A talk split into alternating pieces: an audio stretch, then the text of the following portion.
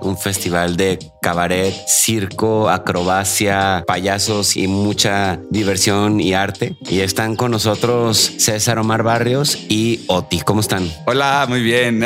Muy bien, muy bien. Aquí De estamos. Ficho. Creemos que el circo es familia y, y lo aprendimos por las familias de circo tradicional que ya conocemos todos, pero también porque pasamos muchas horas haciendo actividades súper intensas que ponen en peligro tu vida, que uno te tiene que estar cuidando. Yo les voy a platicar justo de un de algo que está preparando Rizoma. BC Fame toma Guadalajara. Está un Drink and Draw que es con cerámica y con Evelyn Verdín. No sé si la conocen, pero es una artista que hace cosas muy bellas. Chidísima, sí. Sí, tanto en cerámica y pues dibujo, ¿no? Sí, sí, pero un poquito más tarde, después de ir al ficho, a la fiesta, yo les voy a platicar de un evento que por primera vez va a pasar aquí en Guadalajara, que es la Breche. La fiesta más linda del mundo. Tras. Tras y soporten. Y Lo que nos gusta, lo que nos mueve y lo que conecta con la ciudad. Sé parte del mame antiturista y aprovecha lo que la ciudad ofrece. ¿O no?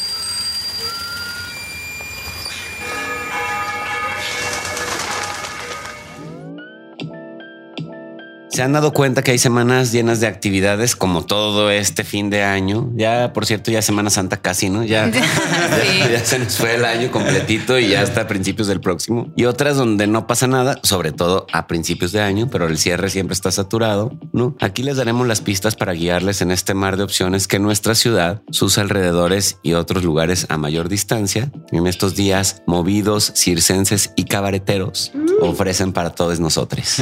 Esta es la agenda platicada antiturista y nosotros somos el equipo antiturista Taller Ciudad Prohibido, eh, premios antiturista, etcétera. Y aquí a mi derecha está Kutsieni. ¿Cómo estás, Kuts? Hola, muy bien. ¿Y ustedes? Muy emocionada por el podcast de hoy. Ah, porque lo que pasa es que cuando llegamos muy emocionados empezamos a platicar, ustedes no lo saben, antes de empezar a grabar y nos salen mucha información muy bonita que luego tenemos que detener para seguirla platicando aquí en Sí. el podcast. Oye, ¿tienes algún recuerdo que tenga que ver con el circo? Mm, no, eh, casi no. O sea, lo único que me ha tocado aquí en Guadalajara es Periplo, que algunas veces llegué a ir, y pues el Cirque du Soleil, que también mi papá me llevaba de niña. O sea, cuando tú eras niña ya estaba el Circo du Soleil. Yo siento Pues- que yo ya estaba en el, en el doctorado cuando llegó el Circo du Soleil a Guadalajara. Sí, pues sí.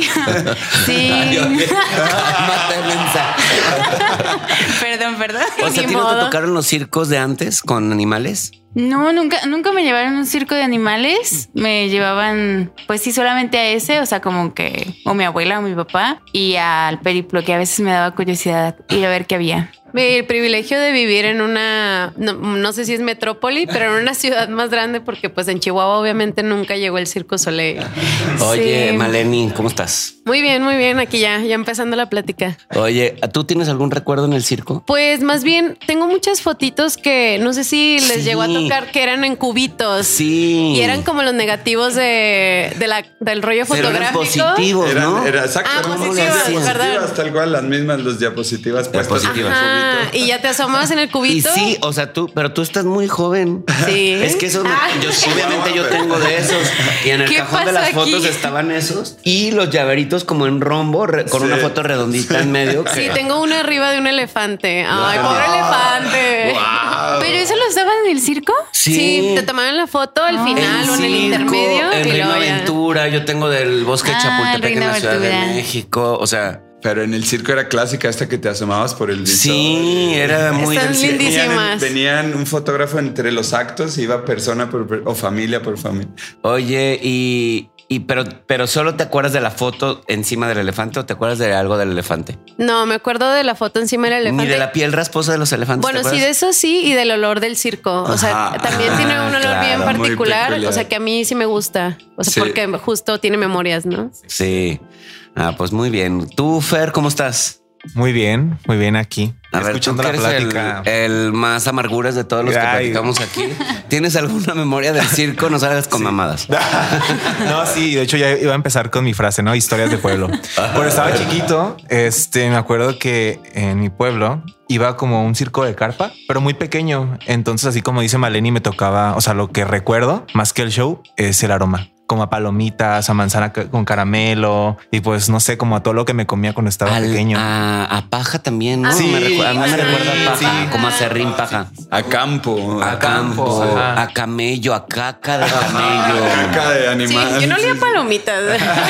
ah, las palomitas. Bueno, a mí sí, me tocó. Sí, sí, y, sí. yo, yo, no recuerdo el olor a palomitas tampoco. recuerdo. Las palomitas que quisiera, puede que, pero que recuerde en mi memoria el olor a palomitas. No, pero a paja animal, a caca de animal, a sudor de animal, sí. eso sigue, eso sigue. Pero ya no huelen los animales, huelen los artistas. yo, yo tengo algunos recuerdos también de los circos y también recuerdo cuando estaba en la universidad que todavía había circos con animales. Me acuerdo que había, creo que era el circo Ataide, ahí en López Mateos, ahí cerca de Plaza del Ángel. Bueno, ahí hice una serie de fotos para la clase de fotografía que me quedaron muy bonitas sobre el circo que estaba ahí. Y recuerdo eh, todos los animales que estaban y recuerdo que cuando se prohibieron los animales en los circos me pareció una medida muy adecuada. Sí. Porque sí recuerdo que a pesar de que era un circo de prestigio, pues ciertamente los, los animales vivían en condiciones no óptimas, ¿no? A pesar de que yo creo que en, muchas, en muchos casos no era intencional el maltrato animal, pues sí creo que no vivían en las mejores condiciones. Y recuerdo que que no sentí cuando tomé las fotos que les estuvieran haciendo daño o que estuvieran mal. Pero una vez que la medida fue pública y que se prohibieron los animales en los circos, entendí y dije, claro, no. Sí hace sentido. Sí hace sentido. Sí, no, o sea, ¿cómo vas a trasladar una jirafa, un elefante, kilómetros y dónde los pones? Y, o sea, si los seres humanos para trasladarse en todo el... Está cañón, ¿no? Sí, Pobrecitos. sí. por ejemplo, de aquí a Culiacán, ¿no? Supongamos. en las condiciones de calor y todo, uno como ser humano sentado en un sillón acolchonado. Imagínate imagínate una jirafa. Sí.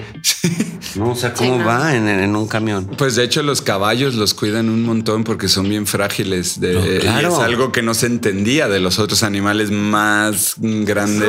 Eh, sí, sí, sí. Y llegar a trabajar, ¿no? O sea, no iban en business. Sí. Iban directo a la putiza. Bueno, hoy, hoy estamos de manteles largos porque estamos muy contentos de tener un proyecto cultural que nos gusta muchísimo. Un festival que lleva desde el 2019 en nuestra ciudad, un festival de cabaret, circo, acrobacia, payasos y mucha diversión y arte. Y están con nosotros César Omar Barrios y Oti. ¿Cómo están? Hola, muy bien. Muy bien, muy bien. Aquí estamos. Ficho. Ficho. Trae porra. Arroba Ficho Fest. Oye, César, ¿cómo, ¿cómo nació Ficho? ¿Cómo nació esa idea? Yo sé que tú siempre has estado en el tema de las artes escénicas, especialmente en el circo, aunque también en el teatro. Sí, la danza. Y en, y en la música y en otras cosas, pero ¿cómo nació la idea de hacer algo tan difícil y aventarte el flete de hacer un festival de circo. En realidad no lo pensamos que fuera a ser tan difícil. Eh, así nació con inocencia. Inocencia y falta de, de malicia. Vamos a hacer un festival, ¿por qué no? Teníamos un cabaret. Nosotros eh, ahora la compañía se llama Cabaret Capricho, pero antes de ser compañía era, eran eventos y hacíamos fiestas mensuales en la ciudad. Teníamos claro, porque ya teníamos años haciendo danza, teatro y, empezábamos con el circo. En Guadalajara no había en ese entonces, éramos dos compañías en toda ¿Qué año era? 2007 cuando empezamos con los cabarets. Uh. Uh. Soy del 80, perdón.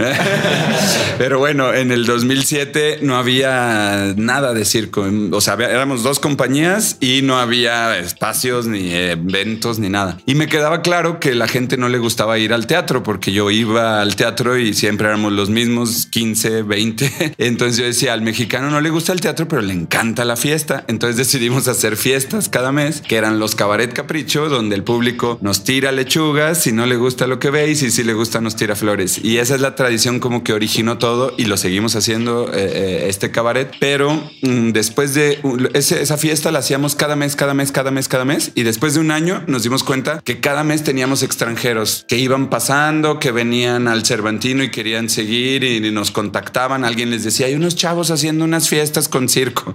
y, tiene chance de presentarte ahí, ¿no? Como, pues aprovechar que estás de, este lado del mundo. para acá, aquí hay todo lo que y los recibíamos con muchísimo cariño y como que empezamos a entrenar cada mes, dos años hicimos estos cabarets cada mes, cada mes hasta el 2009 sin parar y cada mes era un espectáculo distinto, una sede distinta porque obviamente yo les explicaba de lo que trataba la fiesta y me decían, no, en el degollado no. Entonces pues era en el F Volco, uh, extinto, en los lugares que eran como alternativos de aquella época que tenían escenario y condiciones. En el Roxy no se armó. En el Roxy estaba cerrado. Ya estaba cerrado en el 2007. la última presentación del Roxy 2000... fue en 2005, pero ya esporádica. Sí, sí, En el 2003 tuvo unas 4 o 5, pero antes de eso ya desde el 99 a lo mejor ya no había cartelera regular. Exacto. es un montón de tiempo. Sí, pero se extrañaban justo. Y además eso, el Roxy había dejado la vara bien alta y no había lugares con ese nivel. La cosa es que, bueno, eh, lo hicimos en donde pudimos, incluso casas abandonadas, que alguien me decía, pues tengo una casa ahí que no se me renta y la limpiábamos y hacíamos. Y eso nos dio también mucho expertise en, en, la hospitalidad para organizar y recibir gente, pero también en el tema de crecer artísticamente. Y en el 2009 dijimos, vamos a hacer un festival. Sí, sí, sí. Y diseñamos todo, el mismo logo que ven ahorita, la imagen, Maricio Estrada de Neumus y Monociclo Diseño es el, el creador del concepto gráfico. Creó estos monitos que iban a ser, son los hosts y a cada uno le hicimos una historia total. 2009 trabajamos meses en organizar el festival y nadie nos apoyó y no sabíamos cómo conseguir fondos. No lo pudimos hacer hasta 2011. En realidad el festival empezó en 2011 aquí en Guadalajara y desde la primera edición y todo lo que nos había costado hacerla, nos dimos cuenta que no podía ser anual porque no nos iba a absorber la vida entera y dijimos, no, queremos que sea bienal. Y ha seguido siendo bienal sin parar, con excepción del 21, que por pandemia y porque estaban cerrados los foros, no, o estaban por abrir, pero cuando lo teníamos que empezar a organizar seguían cerrados y dijimos, no nos vamos a arriesgar a organizarlo para que al final nos digan, no, pues siguen encerrados. Ese fue el del 2021. 21, ah. exacto. Por eso desde 2019, digamos que fue la última grande aquí en la ciudad. Digo aquí en la ciudad porque a partir del 19 ya lo llevamos a Chihuahua, que uh, uh, en Chihuahua lo, lo recibimos. Ay, ay. Winnie's Moyotes. Chile, Chilacoche 80. Eso. y la verdad es que bien chido que nos recibió Chihuahua. Chihuahua. Y, desde entonces lo seguimos haciendo, pero en Chihuahua sí se prendieron a hacerlo 20, 21 y 22. Hicimos una versión súper chiquita, pero cada año recibíamos al menos un par de compañías extranjeras y películas y hubo muchas cosas. Entonces como que en Chihuahua nos ayudó a crecer eso y ahora ya son dos sedes oficiales. Hay un equipo hermoso organizándolo allá. Y bueno, este año volvimos a hacerlo en conjunto y en grande, eh, del 19 al 23. Ya, a ver si. Y ya vamos a seguirnos bien al también en Chihuahua, ¿eh? ya, no va a ser anual. Sí. también ya entendieron que aunque sea chiquito, está difícil.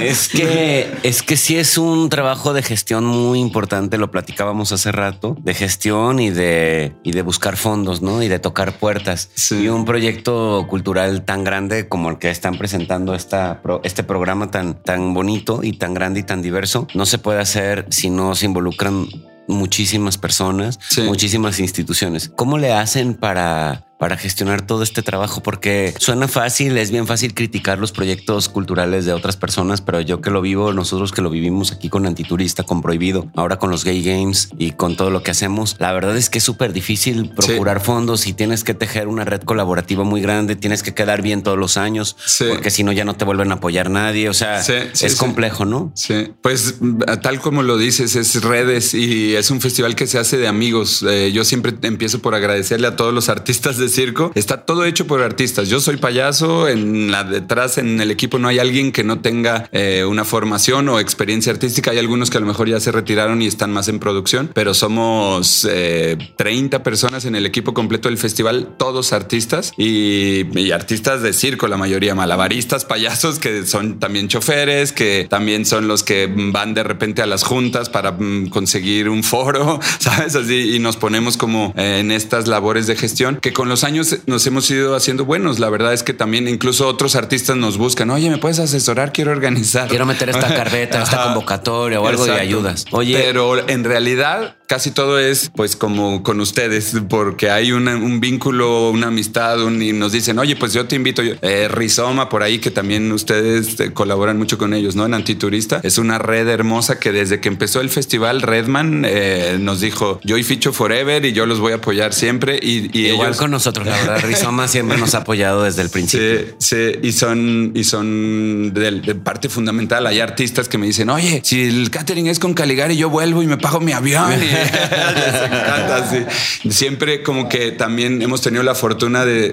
tener buenos amigos que hacen cosas bien chidas. Y, luego te quiero preguntar algo. Yo que te conozco, somos amigos y vecinos, para los que no lo sepan. Compartimos un muro de distancia. O sea, nos, separan 30 centímetros. Cuando recién me cambié de casa, eh, llegó César y me dijo, oye, perdón, porque aquí ensayamos en el patio y pues el ruido. Le dije, ¿qué perdón? Al contrario, era lo que más me gustaba llegar a mi casa como a las 7 de la tarde y escuchar los ensayos porque el, eh, mi cuarto daba un poquito como hacia un poco hacia el patio donde ensayan. Y entonces lo más bonito de llegar a esa hora era estar ahí y estar escuchando los ensayos que tenían. La verdad, lo voy a extrañar porque me cambié de casa la semana pasada. Sí, me, di, cuenta. ya, te, contaré ahorita. Pero bueno, lo que sí te quería preguntar, porque, porque sé que así sucede, es que también a través del circo y de un proyecto tan bonito se convierten en familia, ¿no? Sí. Se convierten en familia real, como es tu caso. Sí. ¿No? Legal, ¿no? Sí. Pero también se convierte en una familia porque se nota, porque el circo es una familia, ¿no? Porque el cabaret es una familia, porque el teatro también se convierte en una familia en donde las, las redes de colaboración son así, ¿no? Sí. ¿Cómo, ¿Cómo visualizas esa relación de la familia con el arte? Y ahorita tú también, Oti, nos vas a contar, porque tú también, tú también tienes esa experiencia. sí, sí, sí. ¿Cómo, ¿Cómo la visualizas? Pues bueno, yo siempre digo, y de hecho este año, qué bueno que lo mencionas, porque es el lema del festival. Cada año agarramos una frase. Digo, el festival tiene el subtítulo de la celebración de la inspiración, porque lo que buscamos es que no se quede en el circo, sino que el circo, como siempre ha sido, es un lugar, mm, yo digo que tiene un ADN que hemos heredado de, es un arte que tiene siglos, no, milenios. O sea, los jeroglíficos griegos, hay imágenes de, griegos, perdón, egipcios, malabareando. Es increíble. se, calcula que tiene cuatro mil años el malabarismo. O sea, desde que existe casi conciencia de la cultura y de la Exacto. Como que es muy natural para el humano empezar a hacer destrezas, pues. Entonces, bueno, la, cuestión es que en este ADN creemos que el, circo es familia y, lo aprendimos por las familias de circo tradicional que ya conocemos todos, pero también porque pasamos muchas horas haciendo mm, actividades súper intensas que ponen en peligro tu vida, que uno te tiene que estar cuidando. Entonces mm, pasas seis horas al día, ocho horas al día entrenando con las mismas personas, donde estamos arriesgándonos, superando límites. Entonces eso te vincula muchísimo y que si no eres familia de sangre, eres familia de todo tipo. Decimos que es la familia ideal porque es la que escogimos, ¿no? En general, en el circo estamos, hoy en día el circo contemporáneo se hace de familias. Ya Oti les contará, pero el ambiente que se vive es impresionante. Tú llegas a otro país y le dices, soy, ah, pues hago circo. Y si eres alguien de circo, te va a abrazar inmediatamente, aunque nunca te haya visto. es como, casa,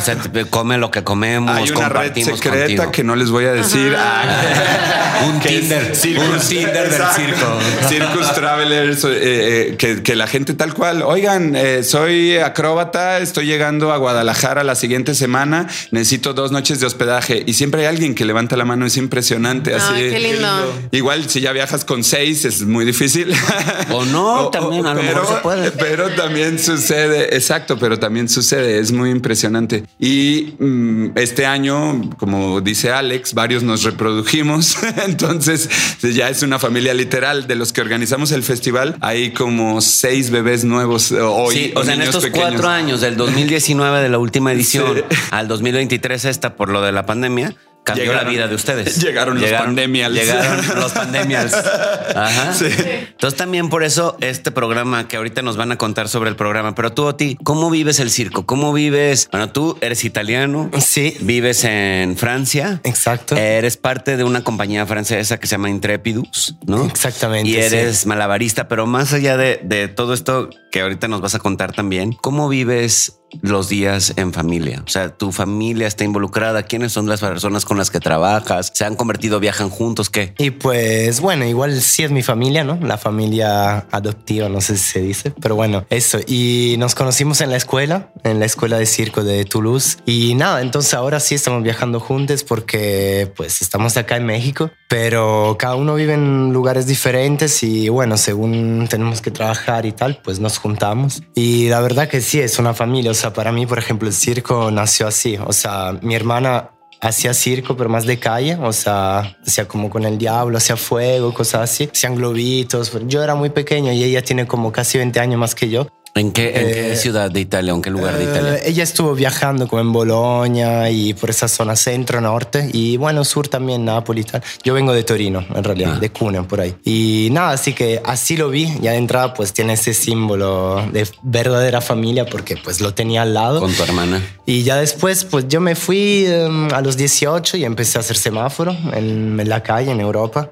Y pues ahí me di cuenta que sí, era una familia, ¿no? O sea, es una comunidad muy grande y pues te vas juntando con la gente, nomás ves a alguien malabarando en el parque y dices, ah, pues qué onda, pues... Ey, vas, te ey, acercas. ¿Qué onda? Y se arma el cotorreo y así se hace, ¿no? Muy simple, muy, muy tranqui. Pues también hablar idiomas diferentes, pues pero el idioma es común, ¿no? El idioma del circo. Así que para mí me llevó hasta luego interesarme en, escuelas de circo y pues ahí es donde al final pues ahorrando con mi familia concreta del circo, que Oye. son intrépidos. ¿Y por qué hablas español también? Y pues Y con acento tan neutro. Porque no hablas con español de España ni mexicano. O sea, tienes un acento neutro. Es que la mezcla también, ¿no? O sea, estuve viviendo en España también y en Canarias. Ya después, pues, me juntaba con latinos también. Estuve viviendo con Mario, que es, hace parte de Intrépidos, y con Ani, por ejemplo. Mario es mexicano, disculpen, sí. ¿De aquí? De acá, de mismo, sí. ¿De Guadalajara? Sí. De, la- de Santa Tere. Ah, sí, de aquí Eh, mismo. eh, eh, sí, Mario es el hijo del, de Betty, que es una leyenda de los lonches en Santa Tere. Ella está en la esquina de Morelos y ¿qué? Eh, donde estaba Romea, estos lugares. Bueno, ¿Dónde eh, estaba Romea? Sí. Hay unos lonches ahí. Eh, al lado Sí, hay sí una lonchería Betty, eh, se llama. Y es. Ah, sí, juguitos, claro, sí. claro, por ahí y- por la casa. Exacto. Y Mario empezó con nosotros en Cabaret Capricho cuando tenía 14 años. Llegó en su monociclo repartiendo lonches de su mamá. Eh, él los llevaba todos por ahí. te- eh, eh, no, él, tocó ahí donde ensayábamos, que era en el laboratorio sensorial en, en Gilardi. Y nos dijo, oigan, aquí hacen circo. Él con su monociclo. Yo quiero Y con aprender. los lonches en la mano, sí. Exacto. Yo quiero aprender, nomás tengo que entregar esto y ahorita vengo. Y entonces entregaba y se venía y se le escapaba a la mamá para venir a O entrenar. ustedes les pedían lonches para que tuviera que ir. Aquí en no sé qué número tienen que traer lonches. y, y- y ahora es, bueno, súper reconocido. Mario Barragán, así tú dices el nombre y la gente es uno de los mejores payasos, acróbatas, malabarista. Lo van a ver el viernes con Intrépidos. Se fue a Francia ya hace ocho años, ¿no? Eh, paréntesis, pero es una joya egresada de Santa Tere. Sí, pues familia justamente, ¿no? También eso. Pues nuestra compañía somos cuatro, por ejemplo, y hay un francés, una uruguaya, un mexicano y un italiano. Y pues esto también habla de familia, ¿no? Y, es, un, y es, es una compañía francesa, pero con estas nacionalidades distintas, pero están consolidados en Francia. Exactamente, ¿Y habías sí. estado en México? No, no, primero. ¿Y tenías ganas? tantas ganas. Pues de hecho, la primera, la primera comida que probé, digamos, exótica cuando era niño, más allá, bueno, de la italiana, fue una comida mexicana. Bueno, en Italia ya me- nada que ver con acá. Pero me acuerdo que me quedé acá como medio fisurado con el sueño de ir a México y probar la comida de acá. Y pues acá estamos. Oye, bien contento. Oti, ¿Qué probaste? ¿Te acuerdas? ¿No recuerdas? Es que tenía, creo, seis años, algo así. Me acuerdo que tenía frijoles, había como un bistec, Tacos, algo así. a lo mejor tacos. Era un ¿no? platillo igual, más que todo. Sí. Ah, no, me- no me acuerdo. La verdad que no me acuerdo. Y tú una discada. Winnie's. Unas Winnie's. Un menudo, pero de cena. Con pirote. Ay, no, mírate, no. Oigan, y ustedes no lo saben, pero más adelante vamos a regalar aquí los de Ficho se pusieron guapos y nos van a regalar boletos para todas las funciones que tienen. Entonces estén atentos de la dinámica porque más adelante les vamos a decir cómo ganarse boletos. Bueno, más adelante vamos a platicar porque ya llevamos más de 20 minutos en la introducción. la intro. Y tenemos que platicar de la agenda. Entonces damos inicio a la agenda platicada antiturista. Y nos vamos contigo, Maleni, que hay el día de hoy a las 9 de la noche.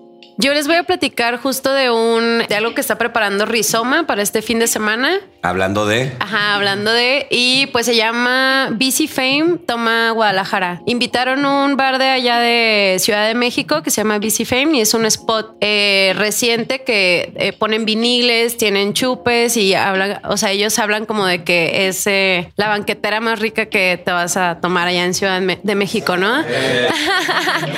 es una es una barrita de bar así este, pequeña y ahí ponen viniles, hay una selección por el DJ y me gustó mucho que el nombre del lugar viene de un título de una canción de Down Richard, que la canción habla de las procesiones fúnebres que se hacen en New Orleans. Y pues las procesiones que hacen allá son una fiesta con música, con una explosión como de emociones musical y todo esto como para honrar la vida. Y es una procesión que se hace en la calle. Y ese de ahí viene el nombre de este bar y pues están como súper metidos en la onda musical y todo esto. Y pues van a estar hoy en el Pare de Sufrir, mañana en Turbio, el sábado en el bar de aquí y el lunes en Delao para que puedan ir a alguno de estos lugares el fin de semana y seguirlos y conocer el proyecto. Ay, qué rico. Aparte, este fin es puente, ¿no? Sí. Entonces pueden ir ahí disfrutar el lunes. Sí. Bueno, y yo les voy a platicar de que este viernes 17 en la tarde, tarde y tarde, tarde, a las 6 de la tarde hay una proyección justo de Ficho, que nos van a platicar ahorita más cosas que va a haber de Ficho, pero a las 7 inicia el Festival de Cine Europeo de la FIL. Este año la Feria del Libro, la Feria Internacional del Libro recorre sus actividades hasta el 17 de, de noviembre. Antes siempre empezaba el 25, 26, 27, entonces esta vez se recorre para meter otras actividades que tienen que ver con gastronomía, con cine y así. Para mayor información busquen en arroba Phil Guadalajara, este, porque no tengo toda la cartelera, pero justo ese mismo viernes mañana a las 6 de la tarde inician actividades de Ficho con una proyección que se llama Los Acualocos. Sí.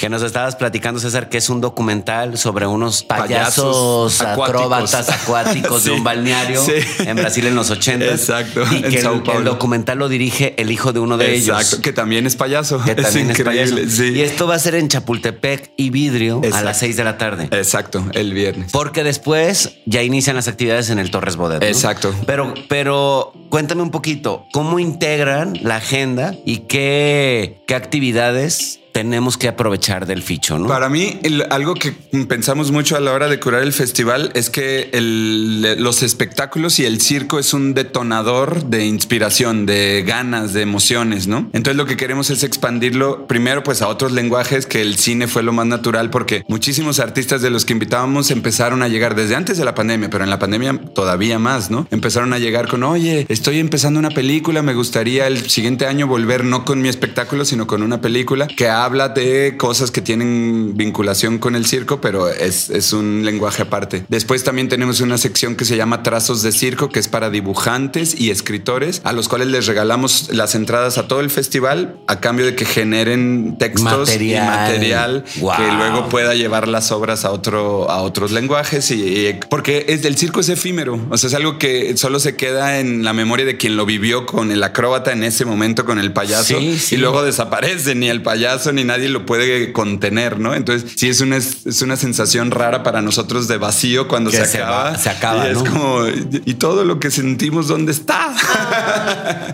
lo compartieron, lo compartieron. Exacto, está en la memoria, ¿no? Está bonito, pero queríamos como expandirlo. Entonces, esta sección de películas para mí mm, es muy rica. Hay una el viernes a las 6 de la tarde con la que inician eh, con la que inicia. Y luego el sábado hay otra muy importante también. Esa es bien bonita porque viene la directora del documental, es otro documental documental que se llama Mad in Finland y es una chica finlandesa. De hecho, es finlandesa mexicana ella. Ah, sí. es muy exótica, ya la van a conocer. Que es una pionera de la, de la se llama resistencia capilar, eh, el, eh, esta técnica de colgarte del cabello. Es buenísima, la van a ver también en la gala el domingo. Pero el sábado ella presenta su documental, es su primera película que habla de un proceso creativo de seis artistas loquitas, divertidísimas, que además. En Finlandia. En Finlandia. Y es muy lindo fotográficamente. Bueno, todo está filmado allá. ¿Y ves ese estos en dónde va a ser? Ese va a ser en el cine Mayagüel, que es esta nueva pues, sala de cine que tiene apenas tres, cuatro meses que abrió, que está eh, dirigida por Itzmalín Benítez, que él es el encargado de audiovisuales de Secretaría de Cultura, pero a la par siempre ha tenido el proyecto de Docu al Par, que es el que proyecta los documentales en Sí, el sí, sí. refugio Ah, sí. los miércoles. Y su sueño era tener una videosala, porque pues creció como muchos de nosotros con la videosala del CAB y con estos lugares Sí. alternativos de cine que ya Con los casi no hay. cinematógrafos que ya no existen, Eso. el cineforo que pues todavía, pero pues Sí, y, y tiene ahora este ¿Y lugar que está? es- está en San Felipe, a media cuadra de federalismo, eh, de- tal cual, San Felipe, no, recuerdo que- el número. Hay que tenerlo en la cartelera. Si ¿no? lo googlean Cine Mayagüel, así lo encuentran. Es una casa hermosa, tiene una sala pequeñita. Él compró como 30 butacas de un extinto Cinemex y ahí con las 30 butacas hizo su sala. Así y- tengo yo unas butacas, eh, por Ah, si las necesitan. Pues él como estaría 50 butacas. Ah, pues estaría feliz, yo De creo. un cine de tala. Pues ah, eh, él se ha ido armando ahí y tiene una curaduría increíble y tiene circuitos de festivales, está buenísimo. Y además el documental es lo que le interesa, entonces él nos propuso hacerlo ahí y su casa además tiene un patio con una alberca hermoso y también vamos a hacer unas fiestitas ahí. La de clausura es ahí también. Oye, Los el voy mismo, invitando. el Están mismo todos. sábado hay una fiesta, ¿no? En el Bretón. Exacto, en la El- noche es eh, la... Esa fiesta, cuéntame un poquito porque ya me emocionaste. Es la gran, gran fiesta de apertura con los Cumbialcanic, que de hecho es un programa triple. A las ocho y media, por el mismo boleto, a las ocho y media ves un espectáculo que también es estreno de un argentino, un payaso argentino que está de gira en México. Ya estuvo en Ciudad de México, ya estuvo en varias partes del sureste y ahora viene a Guadalajara. Él abre, también es un payaso musical que toca serrucho, un serrucho tal cual de carpintero, se avienta ahí unas melodías y es un gran malabarista. Y a las nueve y media empieza eh, Cumbialcanic, que es el nuevo proyecto de Mauricio Estrada y los Neumus, eh, con la intención de hacernos bailar como loquitos toda la noche. Mezclan ritmos latinos y cumbias con balcánico, que es lo más bomba que puede haber. Y tienen además una acróbata bailarina que hace fuego y malabares. Y ella va a detonar un jam con artistas de todo el festival y que vienen a hacer casting em, porque tenemos esta colaboración con du Soleil para hacer la audición. Entonces viene gente de todo el país y de otros países a hacer la audición y van a estar ahí echando jam.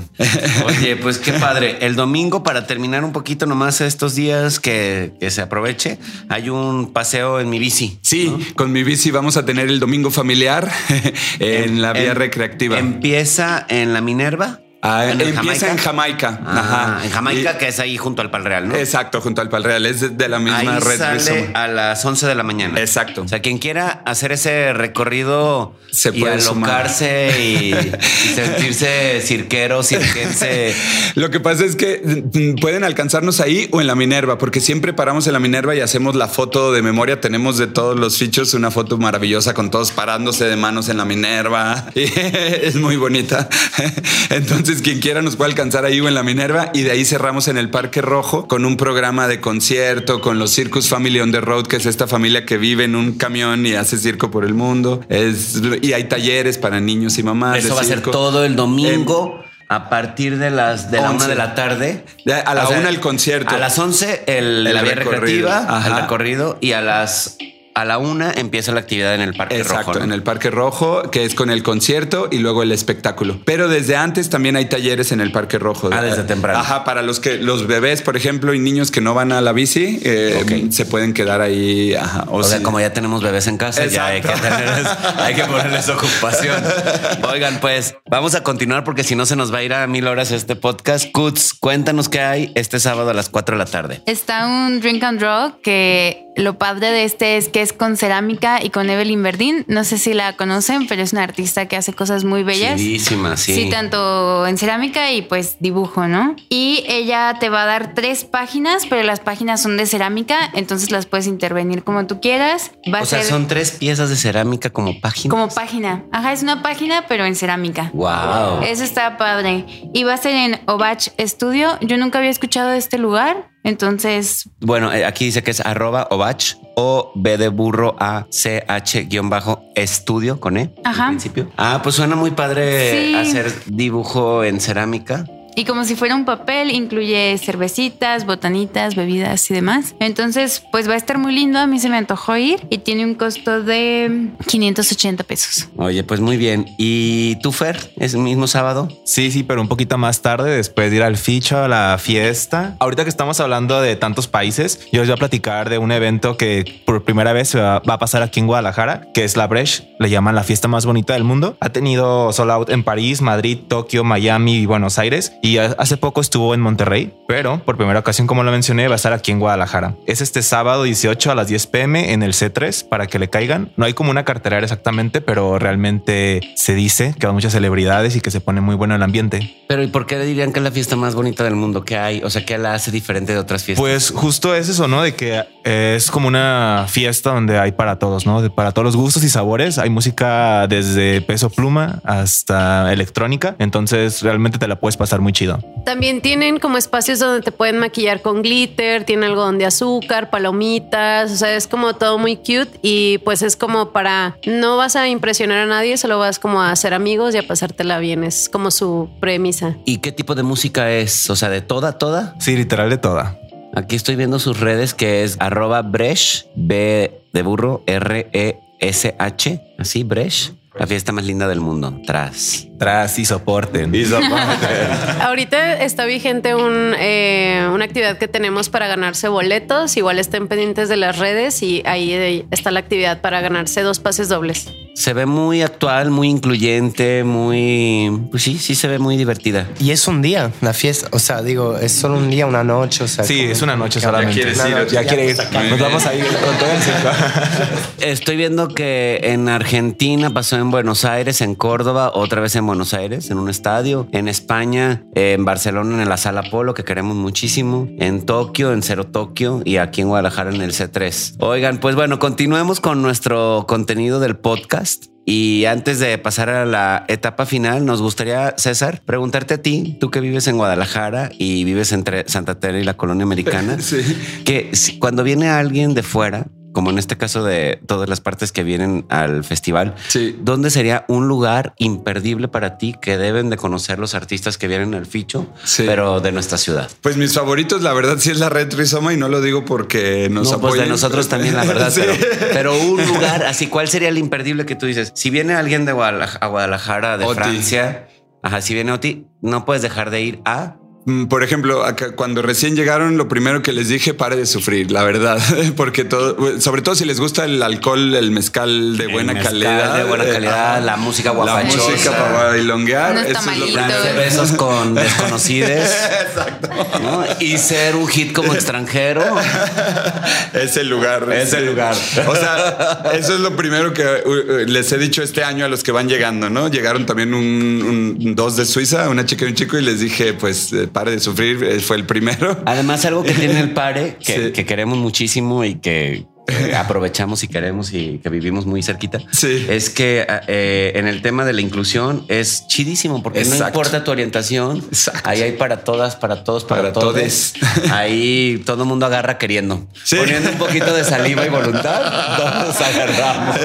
Y también a, a mí me gusta mucho recomendarles los lugares, por ejemplo, como el Santuario, que para mí tiene los mejores tejuinos del condado, ahí con Don Elías, que ya que tiene más que ver con una cosa de ve a vivir el barrio y a caminar en el día y a comer delicioso. Los lugares callejeros me encantan, los el mercado alcalde. Es que en Guadalajara la comida en la calle es muy buena. Exacto. O sea, es muy diferente a la Ciudad de México. Las Sí. personas que somos de Guadalajara Sí. y que vamos a la Ciudad de México nos enfermamos normalmente porque creemos que los lugares en la calle son igual de limpios y de calidad como aquí. Aquí en Guadalajara, el sabor, la calidad y la limpieza de un puesto en la calle puede ser el mismo que un restaurante. Sí. El precio no, pero el Sí, sabor, la calidad y la limpieza es la misma. Sí. Y están impecables. Por eso tú cuando vas por la calle y ves que hay mucha gente en un puesto, lo que normalmente sucede con nosotros es que te paras, bajas y dices Sí. algo bueno habrá ahí. Sí. No sabes ni qué venden y a lo mejor son tacos de pescado, a lo mejor son tortas ahogadas, a lo mejor son aguas frescas, a lo mejor son jericayas, pero te bajas y ves por qué hay tanta gente y sabes que si comes ahí no te vas a enfermar y va a estar bien. Entonces esa, esa bendición, esa suerte, eso que tenemos en esta ciudad de poder comer en la calle, no es algo que sucede en muchas ciudades del mundo, ni siquiera en países desarrollados, ¿eh? O sea, Exacto. sí es muy de aquí. Sí. Es muy común que comamos en la calle. Sí, y Cuando viene la rico. gente de la Ciudad de México y tú le dices, ah, sí, vamos a ir a unos tacos aquí, este, se, se asustan. Sí, se preocupan, se preocupan. También tenemos los chicos de du Soleil, que es la segunda vez que hacemos audición con ellos. El que vuelve a hacer la audición, el director de de talentos de acrobáticos, viene por los tacos de pescado. Le encanta y siempre me dice taco fish, taco. Sí, ya Taco Fish La Paz. Sí, y, y quiere el puesto ahí en la calle. Taco Fish La Paz ya es como una industria del Sí, taco de pescado. sí, o sea, ya hay de que 17 variedades de taco, ¿no? O sea, ya toda una industria ahí. Es el circo du soleil de los tacos. de pescado. Oigan, ya vamos bien tarde, nos tenemos que ir casi, pero hay que platicar, Cuts, de los premios antiturista que suceden el día de hoy en la noche. Todavía no sabemos quiénes son los ganadores, ¿no? Les No, ganadores. todavía no sabemos. Hasta en la noche se va a ir anunciando ahí poco a poco en redes y pues va a ser el evento, va a ser en Loco Marino, va a estar muy bello, eh, la cena va a estar muy rica. Ya nos pasaron por ahí el menú. Yo no conozco Loco Marino, pero por lo que he visto en redes se ve muy rico. Está ahí cerca de Punto Sao Paulo, ¿no? Sí, está en Punto Sao Paulo, por atrás de los platos, como en toda esa zona que justo ellos nos contaban que es una de las haciendas más viejas que había aquí en Guadalajara y pues lo que queda es como el acueducto que hay en la parte de atrás. Eso como que nadie lo sabe y se me hizo muy lindo que nos lo contaran. Y pues, ¿qué más les ¿Qué platico? va a haber? ¿Qué va a haber en, el- en los premios? ¿Qué categorías se premian y, y qué contenido va a haber ahí, aparte, digamos, de los que resulten ganadores? Se premia diversidad e inclusión. Eh, residente que estuvieron con nosotros en Taller Ciudad, tuvimos una residencia. Espacio cultural. Gastronomía, detrás de la barra. Antiguo va a dar un premio especial que todavía no, no sale. Ahí los finalistas están padrísimos todos, ¿no? Sí, y ahora sí, pues van a ir todos los nominados. El año pasado era más pequeño y solamente fueron los ganadores, entonces eso va a estar muy padre, como que ahí sepan ¿Y hay quién algún es espectáculo o algo? Sí, va a estar Valentina. Valentina González, ¿no? Sí. Ah, la Vale. Sí, va a estar. Saludos. Vale, también nosotros. Entonces va a estar padre, la verdad. Y antes de despedirnos y ya con la recomendación, díganos, Oti y César, un imperdible del programa de Ficho. Steak. week. Intrépidos.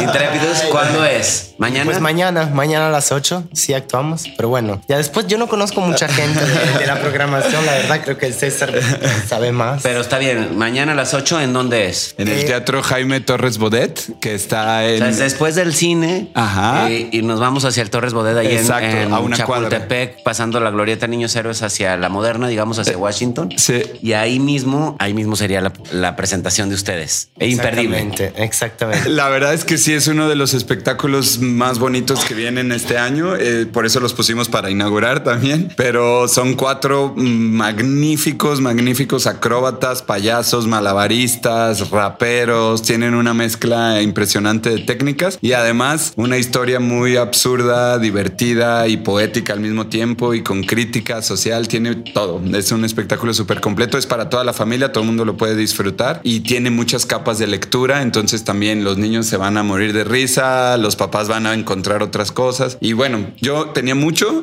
porque me tocó ver el estreno en París. Le estrenaron este año. ¿Cuándo fue? En, En abril. en abril. De, tuve la suerte de estar allá y tenía mucho que no me reía tanto de ver gente cayéndose. Guau. Tienen, porque además son maestros de lo que en el circo se llama la cascada, eh, que es esto de tropezones, cachetadas, caídas, golpes accidentales, pero que pueden durar 20 minutos sin parar de caerse y tú no Wow. paras de reírte y te siguen sorprendiendo y no, y no, ve- y no entiendes por qué. Voy a llevar a Darío. Sí, y de hecho van a dar un taller también de que porque tiene hay una parte del festival que es de formación y va, y va a haber cinco, seis talleres y ellos dan uno de cascadas, golpes, cachetadas, caídas sin hacerte daño. Yo, yo les iba a preguntar si quiero llevar a mis sobrinos a una actividad, ¿cuál me recomiendan? ¿Esa? Ah, esa 100%. Sí, Ok. no, El- la, la presentación o los talleres? Eh, Las dos cosas. También pueden tomar el taller, nada más que ya tengan 12 años. Ah, ok. No, sí son capacidad más de caerse sin, eh, para el taller. Para la actividad, sí, son desde bebés. En el ficho, nosotros no ponemos restricciones. Hay, hay espectáculos que pueden tener un contenido que a lo mejor los niños lo leen diferente, pero no es que les va a hacer daño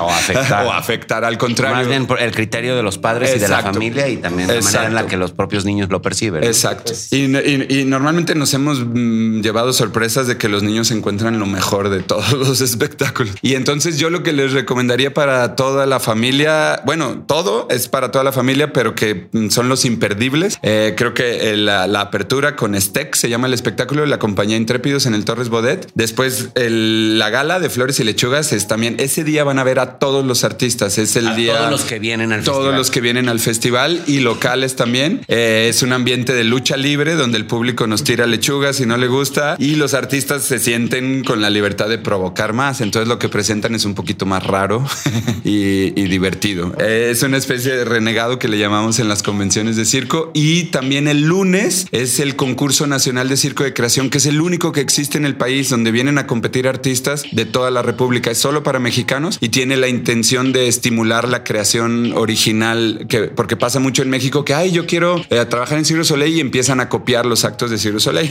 Y acá es al revés, hacer es al auténticas que se Exacto. te ocurren a ti. Exacto, ¿qué es lo que tú tienes para decir con tu circo al mundo, no? Y vienen a competir nueve artistas de súper alto nivel. De hecho, muchos han estado en compañías internacionales y ahora tienen sus propios proyectos y compiten por dinero y esculturas que hacen artistas. Invitamos cada año. Este año eh, son unos payasos buenísimos que está haciendo Andrea. Ay, se me olvidó su apellido. Es la chica que pinta payasos por toda la ciudad, maravillosos, tristes. Tiene una onda con el circo. Ella creció mucho con él. Su arte es muy. Ahorita voy a recordar el apellido y sus redes porque es bien chida. Ella está diseñando las tres esculturas eh, para los ganadores. Eso es el lunes en el Larva a las 7 de la noche. Oye, César, todo el programa lo pueden ver directamente en arroba Ficho Fest en las redes eh, Twitter, Instagram. Instagram es el que está más divertido porque tenemos que live y Son, actual. son 10 días de talleres, espectáculos, charlas, conciertos, proyecciones y este sexto concurso nacional de circo de creación. Exacto. Básicamente ella, Andrea Salcido, eso. Oigan, Sí. pues muchas gracias por haber estado aquí. Gracias a ustedes. Gracias a los dos. De verdad, gracias. gracias. a todos los artistas. Gracias por este trabajo que hacen, por traer estos contenidos a nuestra ciudad. De verdad, se valora muchísimo ese esfuerzo que hacen. Cuenten con nosotros para todo lo que se necesite para difundir estos proyectos y esperamos vernos por ahí, ¿no? Si vamos a ir o no. Sí, claro, obvio. Por ahí. Se antojó. Eh, entonces van a regalar cuántos boletos para eh, este. Podemos regalar uno para cada espectáculo, es decir, tenemos siete espectáculos en teatro, entonces puede ser uno doble para cada día, que es desde este viernes. oigan, Sí. súper regalos. Sí, Muy bien. yo los quiero. Eh, sí, pero no para la misma persona. No, no, no. Siete diferentes personas. exacto. Cada quien tiene que postear Sí. etiquetando arroba fichofest, arroba anti.turista y, y, subir una imagen que tenga que ver con el circo. Sí. ¿no? Desde Una un memoria, recuerdo, una un memoria, recuerdo. algún malabar, Eso. Un, un video o algo. Sorpréndanos. Muchas Sí, gracias. ahí vamos a dejar una cajita. Ahí nos vemos entonces. Muchas gracias y muchas felicidades. Gracias, adiós. Gracias, por compartir nuestro podcast y nos escuchamos la próxima semana. Bye, gracias. La antiturista platicada para los próximos días es traída para ti por Colmenero. En Antiturista respetamos todas las identidades. A veces se nos pasan cosas. Estamos aprendiendo y trabajando en ello.